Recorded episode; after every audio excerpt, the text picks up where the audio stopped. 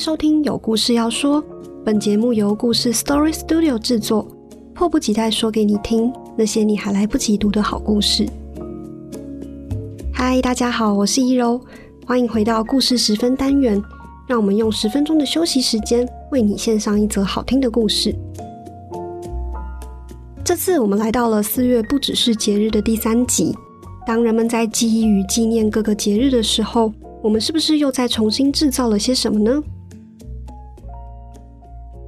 今天想要带给大家的是一个，嗯，它究竟能不能被称作是节日或纪念日？其实争议还蛮大的，而且现在大多数人应该也都不会认为这是个节日了。可是过去这样一个日子却被列在我们的纪念日及节日实施办法中，必定、肯定也一定会被纪念。这个日子就是四月六号。蒋介石过世的那一天，回到四十七年前，一九七五年四月六日。如果你打开电视，会发现，咦，节目怎么都停播了呢？黑白的电视画面中，只见主播悲痛的宣告：总统蒋公突发心脏病，与世长辞。是时天发雷电，继之以倾盆大雨，正是风云异色，天地同哀。这时，许多人还不知道，蒋介石的死亡已经拉开了一场巨大宣传战的序幕。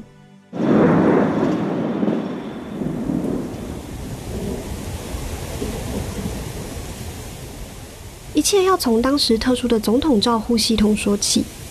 放逐世界各地，元首的身体健康当然都是众人关注的焦点。但是呢，在中华民国戒严时期，情况是更加特殊。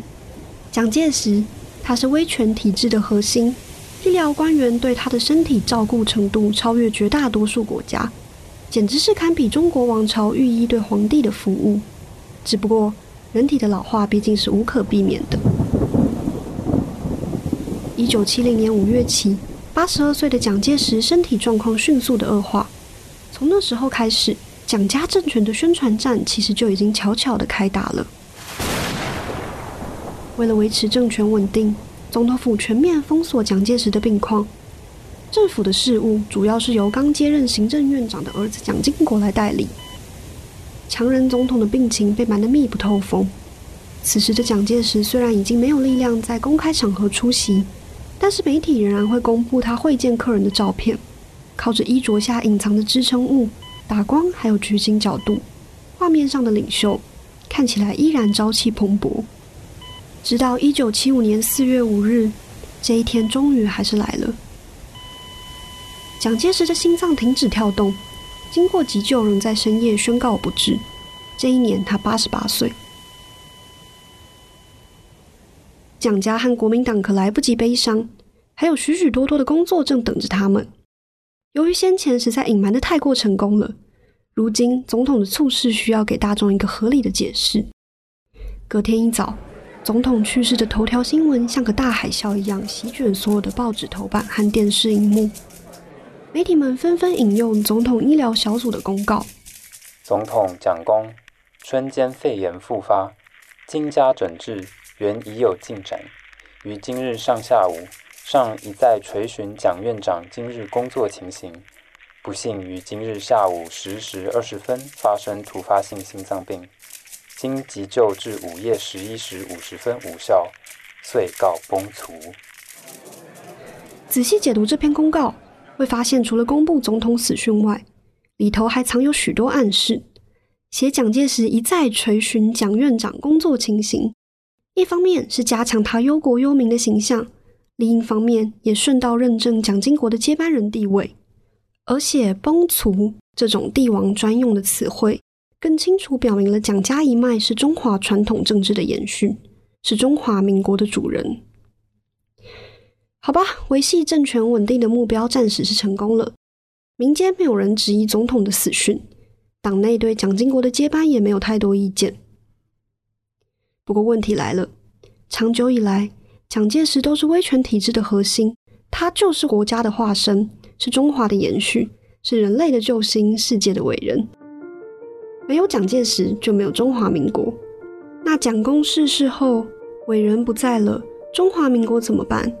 国民党又该怎么办呢？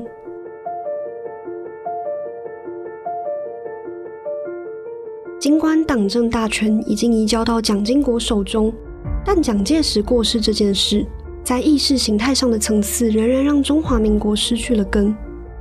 要怎么在伟人的一生这场大戏落幕时演出一段高潮，作为完美的句点以及新的开始呢？首先需要架设场景。四月十日到十四日，蒋介石的灵堂设在台北国父纪念馆中。让民众们来瞻仰他的遗容。根据蒋经国所言，每天都有数万到百万人前来排队谒灵。老总统的身体经过特殊的防腐处理，安睡在来自香港的定制真空棺木中，让前来吊唁的人都能轻睹领袖的面容。这座舞台上有两位主角，第一个是安放在棺材中的蒋介石。第二个则是上头摆放的肖像，异常巨大的遗像和遗嘱高高耸立在灵堂上空。当观看者注视着伟人这失去生命的遗体时，伟人的面貌和精神也化为不朽，高悬在空中俯视着众人。四月十六日的大殓典礼以及随后的出殡，则是演出的最高潮。合上棺盖后。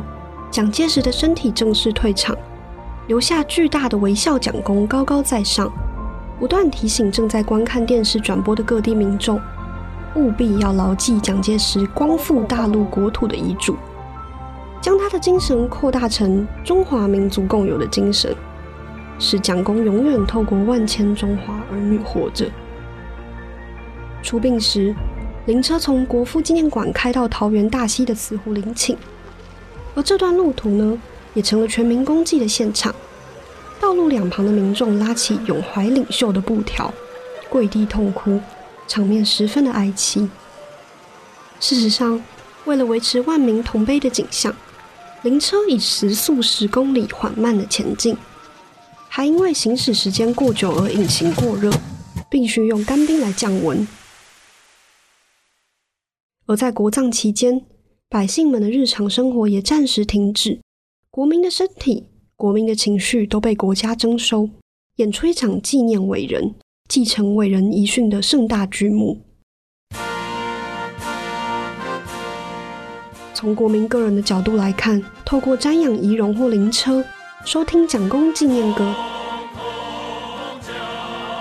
自己的生命就好像也真实的和中华民国融为一体，让蒋介石。以另外一种形式，永远的活在人们心中。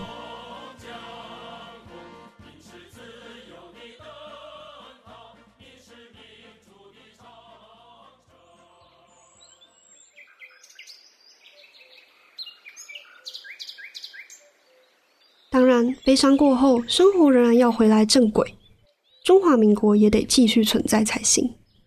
仪式结束后，蒋介石的棺木暂错在桃园大溪慈湖，等待光复大陆之后，再搬到南京紫金山去安葬在孙中山附近。不过，即使只是暂时的居所，政府仍然在慈湖大兴土木建设陵寝来纪念逝去的领袖，并提供民众追悼的场所。也因为是陵寝，一旦人们要踏进这里头祭拜，就等于是接受了以下这样的预设。蒋介石，他是中华民族的化身，而慈湖陵寝以及在里面的遗体，则是蒋介石精神的延续。国民党也将要继承蒋介石的政治权利，来延续这个王朝。在慈湖陵寝内，蒋公的微笑肖像又出现了。此后的数天乃至于数十年，在报纸上、电视新闻中以及公共场所内，他的微笑无所不在。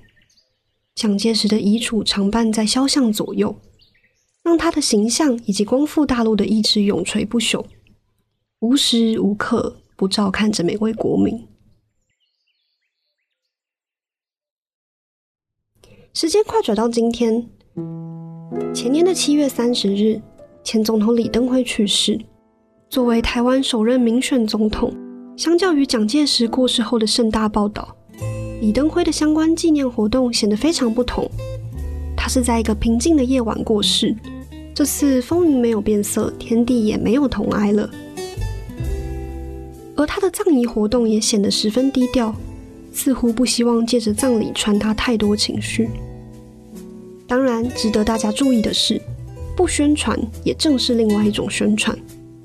总统府曾明白表示，李登辉是台湾民主化后的第一位国家领袖，他的葬礼会符合民主国家所必须被呈现的各项价值。个人崇拜的时代已离我们远去。回顾蒋介石去世这场倾全国之力打造的死亡大戏，我们可以更清楚地看到不同体制中领袖、国家还有民众个人的关系。蒋介石，他是中华民族的化身，是炎黄世胄的道统；而李登辉呢，则是台湾民主推手，或部分人士所说的台独教父。这个化身和推手的对比，清楚地显示，在民主化的过程中。整体社会已经取代总统个人，成为台湾政治的主体。不过，属于死亡的象征游戏，仍然是永恒的现在进行式。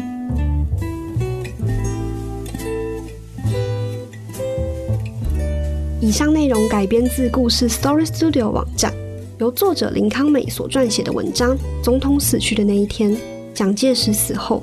一场精心设计的宣传战开打了。如果大家喜欢的话，欢迎到我们网站上看更多的精彩细节，或者是赶快订阅我们看更多精彩的好文章。在资讯栏也有我们的订阅折扣码，叫做 Story Podcast S T O R Y P O D C A S T，。只要用这个折扣码去结账，你就可以得到九五折优惠哦。那喜欢这集内容的话，请帮我们到 Apple Podcast 上留言打气，或者告诉我们你的建议。我们就下次见喽，拜拜。